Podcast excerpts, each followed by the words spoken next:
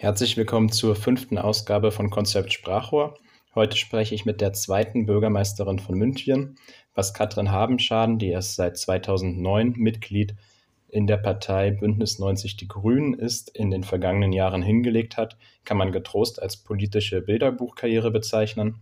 2014 kam sie zum ersten Mal in den Stadtrat Münchens. Zwei Jahre später war sie stellvertretende Fraktionsvorsitzende der Partei und noch einmal zwei Jahre später war sie ihre Vorsitzende. Und seit diesem Jahr ist sie die Bürgermeisterin der Landeshauptstadt München. Herzlich willkommen, Frau Habenschaden. Vielen Dank für die Einladung, habe ich mich sehr gefreut. Zuerst möchte ich auf die Kommunalwahl ähm, im März 2020 zurückblicken.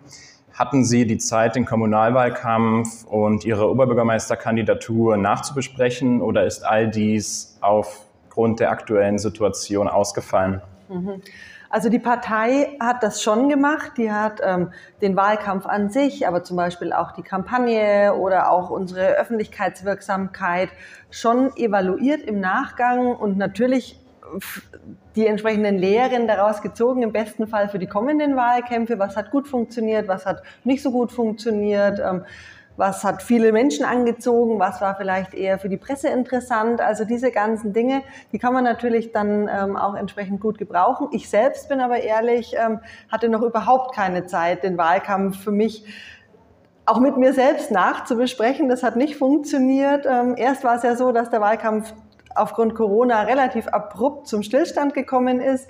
Ähm, dann hatten wir ja gleich nach der Wahl die ähm, Koalitionsverhandlungen, dann kam schon meine Wahl und ähm, dann war ich am selben Tag schon hier das erste Mal im Büro und habe einfach losgearbeitet. Und ähm, ja, das ist ziemlich zeitintensiv. Ähm, ich würde das gerne mal machen. Ich denke, da werde ich die Sommerpause auch für mich ganz persönlich mal dazu nutzen, um wirklich den Wahlkampf mir nochmal so durch den Kopf gehen zu lassen, ähm, ja, mir auch meine persönlichen Gedanken dazu zu machen, was hat mir gut getan, gut gefallen, was hat gut funktioniert. Also im Endeffekt dasselbe, was die Grünen jetzt schon für sich gemacht haben, dann nochmal für mich ganz persönlich.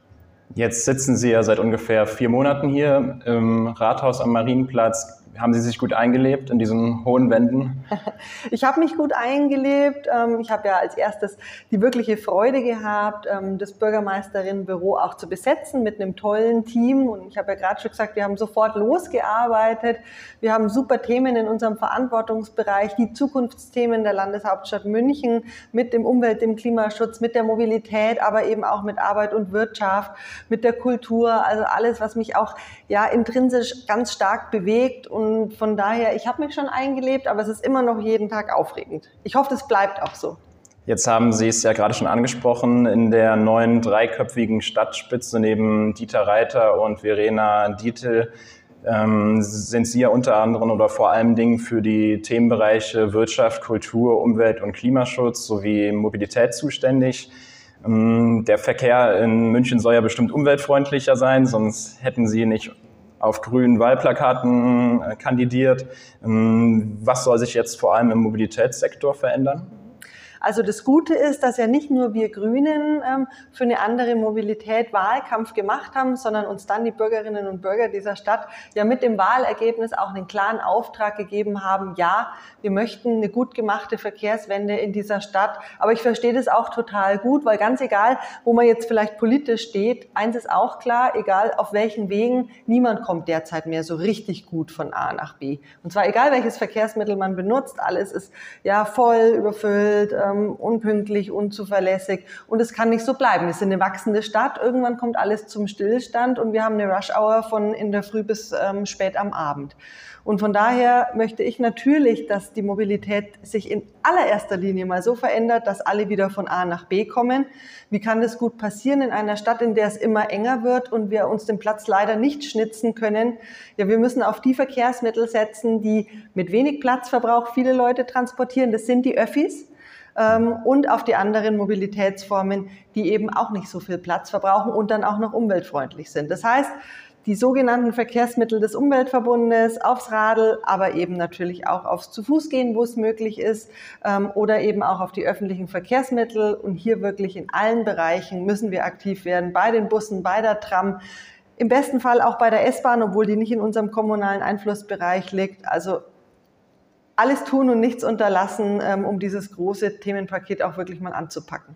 Jetzt haben Sie die Landespolitik schon angesprochen. Ähm, stehen Sie eigentlich im engen Austausch, im engen Austausch mit der Landesregierung und mit Ministerpräsidenten Söder? Also wir haben ähm, unter einige Schnittstellen mit der Landesregierung, wir als Landeshauptstadt München, na klar, äh, viele äh, örtliche Überschneidungen haben wir ja schon ähm, von dem, was wir auch gemeinsam möchten. Meine Überschneidung ist zum Beispiel ähm, im Kulturbereich. Ich bin gemeinsam mit der Staatsministerin Gerlach ähm, im Aufsichtsrat der Filmwochen ähm, unseres Filmfestivals, was einmal im Jahr hoffentlich bald wieder stattfinden kann. Und so gibt es schon einige Punkte, wo wir auch viel im Austausch stehen.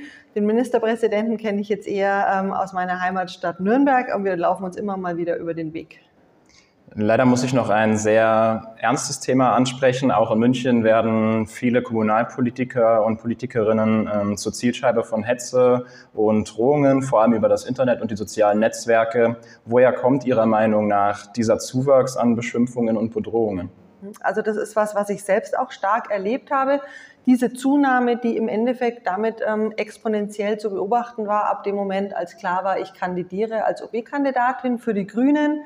Ähm, und wenn Sie fragen, woher das kommt, dann sage ich, naja, das kommt natürlich aus dem sogenannten Aufstieg der sogenannten AfD, ähm, weil da ist es ganz klar Ziel ähm, auch der Art und Weise, wie ich möchte es fast in Anführungsstriche setzen, Politik gemacht wird, ist eben Hass, ist eben Hetze, ist eben ähm, ja das, das, das Niedermachen von anderen Positionen und das kann man ja auch so beobachten. Was ich allerdings ja auch problematisch finde, ist, dass eine ganz lange Zeit das so ein bisschen mitgemacht wurde, auch von anderen, gerade konservativen Parteien. Und hier finde ich es wichtig, wirklich klare Kante zu zeigen und sich klar abzugrenzen, zu dieser Art wirklich sich auch zum Teil populistisch zu positionieren. Für mich ist wichtig, Hass und Hetze haben überhaupt nichts verloren in der politischen Debatte, weil ähm, die Folgen sind ja schon so ein bisschen spürbar.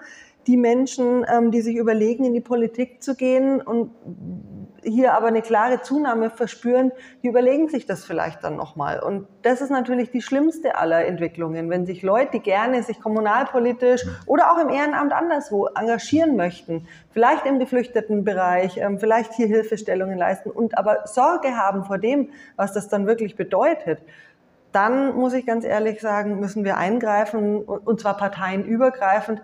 Da gehört unsere Demokratie über allen Ebenen, unsere politischen Systeme besser geschützt.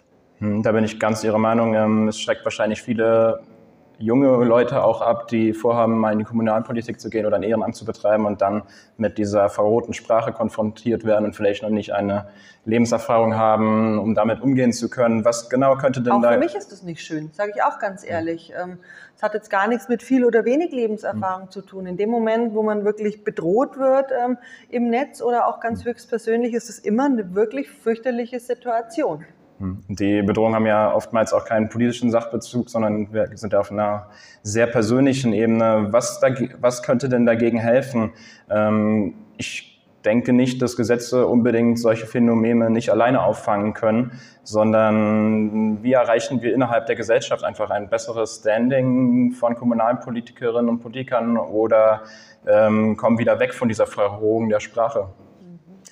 Also es gab ja jetzt einen Aufschlag der Landesregierung, ähm, der meines Erachtens nicht weit genug gegangen ist. Ich glaube, es ist ganz, ganz wichtig, ähm, dass wir uns gegenseitig hier stärken über alle Möglichkeiten, die wir haben.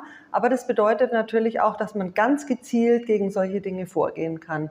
Und ähm, erster Schritt, der ja jetzt auch gegangen wurde, ist natürlich, ähm, dass, dass hier nicht mehr der physische Gang ähm, zu einem Polizeipräsidium erfolgen muss, wenn man hier wirklich äh, solche Dinge erlebt, auch im Netz, sondern dass das eben auch online angezeigt ähm, und klar gemacht werden kann. Das finde ich ist ein erster Schritt. Aber was ebenso wichtig ist, ist natürlich, dass dann die Strafverfolgung auch entsprechend auf sicheren Füßen steht. Das heißt, wir brauchen genügend Polizeibeamtinnen und Polizeibeamten, auch für diesen Bereich mit den ganz speziellen Schulungen, ähm, denn das ist natürlich eine andere Art auch der Kriminalität. Ähm, und von daher glaube ich, da brauchen wir schon ein umfassenderes Konzept, als es jetzt kürzlich erst vorgelegt wurde. Wobei ich schon sage, da bin ich gerne auch bereit, äh, mich einzubringen, weil nochmal, da müssen wirklich alle Politikerinnen und Politiker einer wehrhaften Demokratie an einem Strang ziehen. Dann hoffen wir mal, dass, dass alle Politiker angehen und da an einem Strang ziehen können. Ähm, wir können ja auch gerne nun mal noch zu einem anderen, vielleicht etwas schöneren Thema kommen. Ähm, kaum eine andere Szene ist durch die Corona-Pandemie so betroffen wie die Kultur- und ähm, Theaterszene. Was sind für Sie da sinnvolle Maßnahmen, um die aktuell schwer gebeutelte Szene über Wasser zu halten? Also als Kulturbürgermeisterin sehe ich mich da schon auch in der Pflicht, wirklich für diese, Sie haben es gesagt, stark gebeutelte ähm, Branche in die Bresche zu springen. Und das Schlimme ist ja, dass viele Teilbereiche im Bereich ähm, Kulturschaffende noch gar keine Perspektive für sich sehen. Ähm, ich war letztens in der Philharmonie 3500 Plätze sind es eigentlich. Wir durften damals noch ähm, lediglich zu 100 ähm, sitzen und ein Konzert anhören. Das kann man natürlich, finde ich, keinem Menschen erklären, wenn auf der anderen Seite ähm, vollbesetzte Flugzeuge wieder gen Urlaubsdestinationen starten. Also da, das passt meines Erachtens nicht zusammen. Ich bin sehr, sehr bereit, alle Maßnahmen, die wirklich unserem Gesundbleiben dienen in dieser Zeit, da auch parteiübergreifend zu unterstützen, aber das verstehe ich an der Stelle nicht. Und da verstehe ich dann auch auf der anderen Seite, wenn sich die Kulturschaffenden beschweren und sagen, das gibt's doch ja wohl nicht.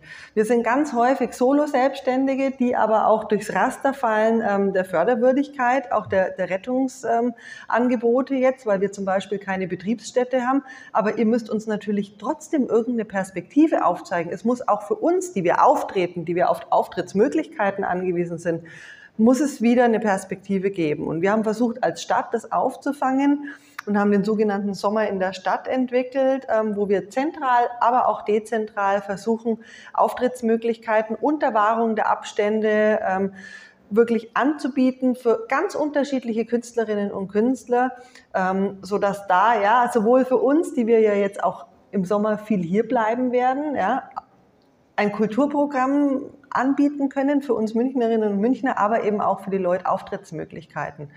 Und ähm, zusätzlich wünsche ich mir dann aber eben auch von der Staatsregierung, an deren ähm, ja, Vorgaben auch ja wir gebunden sind, dass sie diese Branche wirklich mehr in den Blick nimmt und hier mehr Perspektiven anbietet. Hm, ich denke, das ist ganz wichtig. Ähm, also Ihr Appell geht hier klar an die Staatsregierung. Hm, ja, nicht zum ersten Mal. Nicht zum ersten Mal, das habe ich mir fast schon gedacht. Da gibt es wahrscheinlich noch viele weitere Punkte, aber ich hoffe auch, dass ähm, die einfach die Vielseitigkeit und Abwechslungsreichigkeit, ähm, das ist glaube ich kein Wort, aber ich nenne es jetzt mal so, ähm, von, in der Kulturszene überleben kann. Um noch einen kurzen Blick in die Glaskugel zu werfen und um nicht zu fragen, ob Sie nochmals als Oberbürgermeisterkandidatin in München kandidieren würden, wo sehen Sie sich in den nächsten sechs Jahren? Was sind Ihre Pläne? Haben Sie doch nochmal vielleicht das Interesse, nach Ihrem sehr schnellen Aufstieg auf Landesebene zu gehen oder sogar auf Bundesebene? Ich sehe mich in sechs Jahren immer noch hier am Marienplatz ähm, und ich sehe mich da auf alle Fälle Kommunalpolitik äh, machend für die Münchnerinnen und Münchner, für meine Kinder, vielleicht auch schon prognostiziert für Enkelkinder, ich weiß es nicht, aber auf alle Fälle da sehe ich mich in sechs Jahren. Das klingt sehr schön. Ah, noch eine Frage habe ich. Ich habe es meinem Mitbewohner versprochen, da er ähm, leidenschaftlicher Motorradfahrer ist, so wie ich auch. Was halten Sie von, den, von der aktuellen Debatte vom Motorradfahrverbot am Sonntag? Mhm. Also ich weiß nicht, ob das die erste Debatte ist, die wir in Bezug auf die Verkehrswende führen ähm, müssen. Nichtsdestotrotz verstehe ich auch, dass sie geführt wird. Ähm, wir müssen da uns, glaube ich, freimachen von Denkverboten und müssen in alle Richtungen ähm, denken und auch debattieren. Motorradfahrerinnen und Motorradfahrer sind da gerade ganz aufgebracht, ähm, verstehe ich auch. Ich habe das noch nie gemacht, ähm, aber ich glaube, hier müssen wir ja eine Offenheit dafür zeigen, was wir ja eigentlich uns als Ziel vorgenommen haben. Und das ist wirklich eine umweltfreundliche Mobilität. Das kann natürlich nicht auf die Stadt beschränkt sein und ähm, deswegen gibt es ja auch diesen Vorstoß vom Bundesrat, hier wirklich zu sagen, ja, dann gehen wir mal die verschiedenen Teilbereiche der Mobilität auch verschieden an. Hm. Ja, ich bin halt da der Meinung, dass hier eine große Masse diskriminiert wird, weil es ist ja vor allem auch vor dem Hintergrund der Lärmbelästigung und da sich einige wenige nicht an den, die Lärmvorschriften halten oder auch der Schallschutz einfach nicht gut genug ausgebaut ist. Da könnte man ja auch ansetzen und durch verstärkte Kontrollen einem kompletten Fahrverbot von, ich glaube, es sind, glaube ich, 4,5 Millionen Motorradfahrer deutschlandweit, ähm, da andere Maßnahmen zu ähm, entwickeln. Wenn Sie noch nie Motorrad gefahren sind, dann lade ich Sie natürlich ein, mit mir mal Motorrad fahren zu gehen. Aber, das mache ich dann gerne. Aber was ich äh, zu dem Thema wirklich noch wichtig fände, ist, es gibt ja immer nur so eine begrenzte Art und Weise, sein politisches Wirken auch wirklich ganz kraft- und machtvoll zu machen. Und im Mobilitätsbereich fallen mir ganz viele Themenkomplexe ein, die ich priorisiert angehen möchte und die auch einen höheren politischen Wirkungskreis hätten, hm. auch auf Bundesebene, auch auf Landesebene. Das denke ich auch. Da ist der Motorradanteil ähm, an Umweltschutz und sonstigem geringer als bei anderen Verkehrsträgern. Ja. Ich bedanke mich auf jeden Fall für das sehr herzliche und offene Gespräch und wünsche Ihnen ja noch eine gute Eingewöhnungszeit und die nächsten sechs Jahre voller Tatendrang und die Eingewöhnungszeit ist abgeschlossen. Ist schon abgeschlossen. Ähm, den ja. Tatendrang habe ich sowieso, aber vielen Dank für die guten Wünsche. Ihnen auch nur das Beste. Ja, 15 Minuten.